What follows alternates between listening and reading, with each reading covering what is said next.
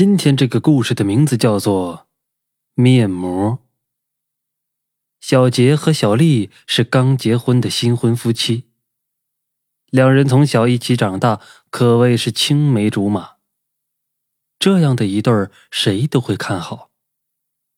他们结婚不久，就来到了城里打工，因为刚结婚的缘故，所剩的钱也不多。他们想，能省点儿就省点儿。在城里找了一天都没有找到合适的房子，主要是因为大城市里房子太贵了，小两口又舍不得。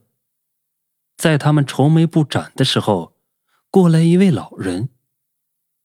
这样的大太阳，这位老人居然穿着大棉袄，脸色泛青，显得异常怪异。他对小两口说。我家的房子每个月三百，要租就跟我来。小杰一听，兴奋的拉着小丽就跟着老人过去了。房子是在二楼，打开门，一股阴风扑面而来，让人不禁打了个寒颤。老人说：“你们就住这间房子，是我女儿以前住的。”你们就住着吧。他们心想，房子这么便宜，而且房间也干净，一张床，一个梳妆台，一个写字桌，和一个单独的卫生间，觉得很不错。只是有点潮湿，开窗晒晒太阳也就没事了。小杰他们俩兴奋的答应了。就这样过了没两个月，小杰发现小丽变了。从前的小丽从来不化妆，是一个很朴素的人，而现在却每天都在敷面膜，而且还是那种微微带点红色的、很艳丽的红，像血那样鲜红。小杰奇怪的问小丽：“哎，你这些面膜是从哪来的呀？你哪来的钱去买这个呀？”小丽微微一怔。我是从这个化妆镜的抽屉里找来的呀，而且很新，像是刚买的。你看，我用过之后，是不是比以前更漂亮了呢？小杰一惊，的确，小丽自从敷过面膜之后，皮肤比从前好了很多，泛着光泽。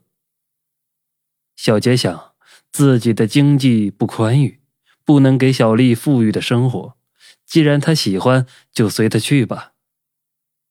小杰想着，就过去拥着小丽说：“亲爱的，你好美。”小丽甜甜的笑了，不知道是不是小杰想多了，他隐约听到房间的某个角落传来了低低的笑声。一天，小杰下晚班，疲惫的打开门，看见小丽正坐在化妆镜前敷着面膜。小杰想也没想，就过去一把抱住小丽。老婆，你怎么这么晚了还在敷面膜啊？早点睡觉吧。等了一会儿，小杰见小丽没反应，望向镜子中的小丽，一下子两眼睁大，吓得说不出话来，差点昏过去。这哪是脸呢？一张没有皮、没有鼻子、没有嘴巴。只剩下一只眼睛，死死的盯着小杰，满脸都是腐烂的肉。原来是嘴巴的地方在说着：“老公，我们去睡觉吧。”第二天，经邻居的报案，警察来勘察现场，看的警察都一阵的呕吐。地上躺着两具尸体，男的五官全没了。身上的皮也没了，脸上的肉正一块块的往下掉。那具女尸也是一样，全身的皮都被扒掉了，脸上的皮被完整的扒下来，剩下的眼珠几乎都要掉出来。原来是嘴的地方，却像是在笑。然而，警察察觉这房间好像还有一个人。在紧紧的盯着他们，又隐约的听到了阴森的冷笑。警察四处查找都没找到，最后还是队长发觉这个化妆镜似乎比其他的家具都要新，叫人搬开化妆镜，果然后面的墙是空心的。找来工具，一下一下敲击着墙壁，忽然露出一张脸来。这哪是一张人脸？脸上只剩下一只眼睛在盯着他们。让人毛骨悚然，全身的皮都被扒了下来，脸上的肉在一块块的往下掉，散发出一阵阵的腐烂臭味原来这里住着一对夫妻，还有一位老人，是女孩的爸爸。男的是上门女婿，因为这女的嗜好敷面膜，只要出门都得敷一张再出去。不过，女的长得很是漂亮，所以不乏男的青睐，总是不少男的送她回家。她也回来的越来越晚，回来也是先敷个面膜，从来不去过问男的。